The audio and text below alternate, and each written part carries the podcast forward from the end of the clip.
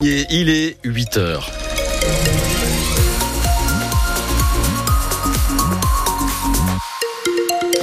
Sur les routes, aucun souci à vous signaler, c'est très tranquille. Alors chez nous, c'est vert. Hein. En revanche, c'est vrai que dans la région Rhône-Alpes, Bison futé voit la journée orange. Donc, euh, avec la deuxième vague de, départ en vacances, en ce qui concerne les agglomérations, c'est très tranquille à l'heure qu'il est.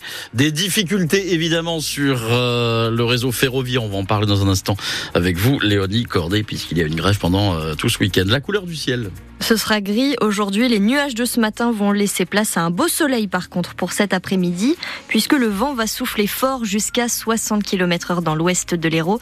Sur le thermomètre, c'est toujours très doux pour une mi-février, comptée entre 16 et 20 degrés pour les maximales cet après-midi.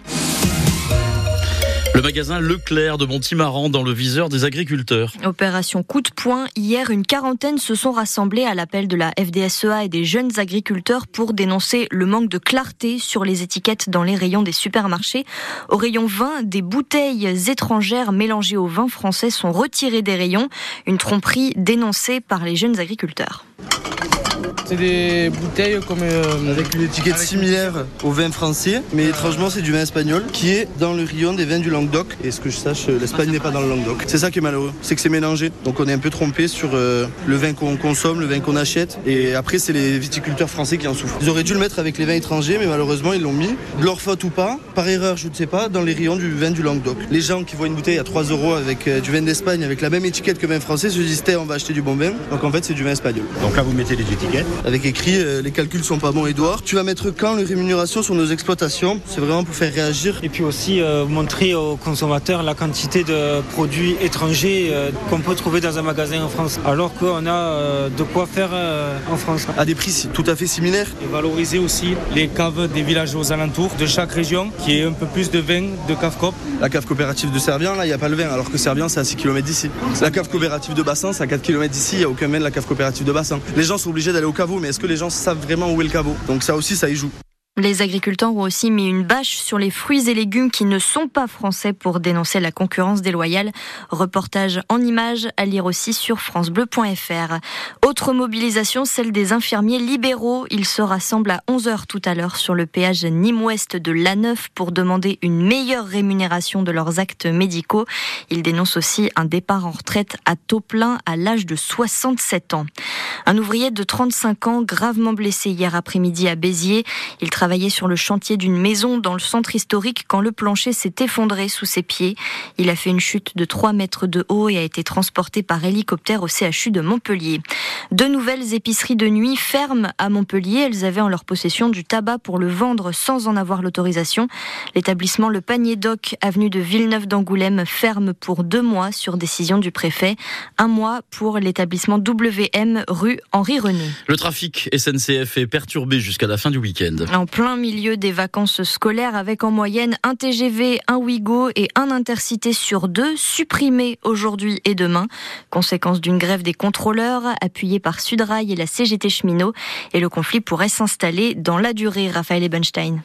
La stratégie n'est pas encore définie, confie un représentant syndical engagé dans le mouvement, quand un autre assure que les assemblées générales de grévistes hier n'ont pas précisément abordé la question de la suite. Si nouvelle mobilisation il doit y avoir, ce sera selon lui en fonction des prochaines discussions avec la direction de la SNCF, notamment sur la question des fins de carrière. Reste que selon nos informations, des membres du collectif indépendant des contrôleurs, à l'origine du mouvement, évoquent bien déjà l'hypothèse ou la menace d'une nouvelle grève en avril, calée sur un week-end des vacances de printemps. Ça circule, reconnaît un syndicaliste, sans dire à ce stade si son organisation serait prête à déposer un préavis pour les couvrir. Un autre représentant cheminot qui ne soutient pas la grève, lui, décrit un collectif compliqué à gérer, manœuvré en coulisses par Sudrail. Il redoute une volonté de confrontation, quels que soient les efforts de dialogue social en face de la direction de la SNCF. En gare Saint-Roch à Montpellier, le train de 8h50 à destination de Paris-Gare de Lyon est supprimé ce matin.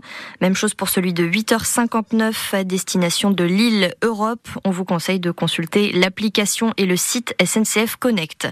Emmanuel Macron promet 3 milliards d'euros d'aide supplémentaire à l'Ukraine. Le président a rencontré son homologue ukrainien hier, Volodymyr Zelensky.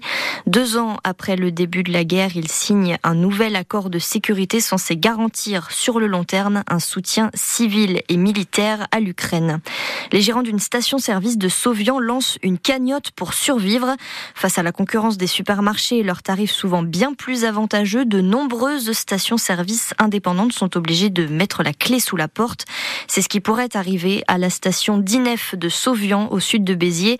Les gérants ont perdu presque tous leurs clients après la mise en place du prix coûtant par le gouvernement fin 2023.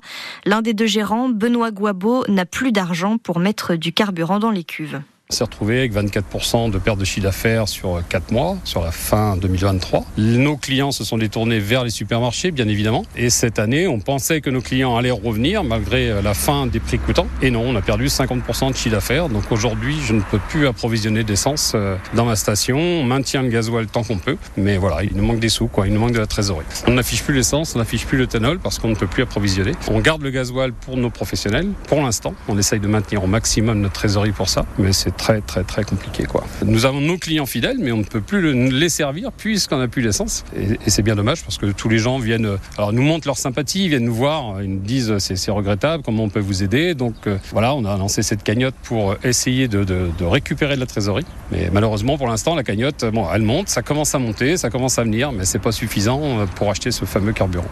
Pour aider ce gérant de station-service, le lien de la cagnotte est à retrouver sur notre site internet francebleu.fr. En rugby, les Biterrois se hissent à la première place du classement provisoire de Pro D2. Béziers recevait Mont-de-Marsan hier et l'emporte 25 à 20. En top 14, Montpellier affronte ce soir le Racing 92 à 17h. Le MHR est toujours dernier du classement, le Racing quatrième.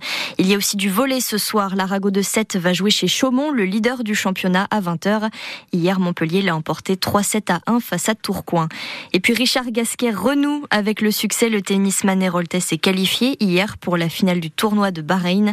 Il a battu le Bosnien Damir Dzumur.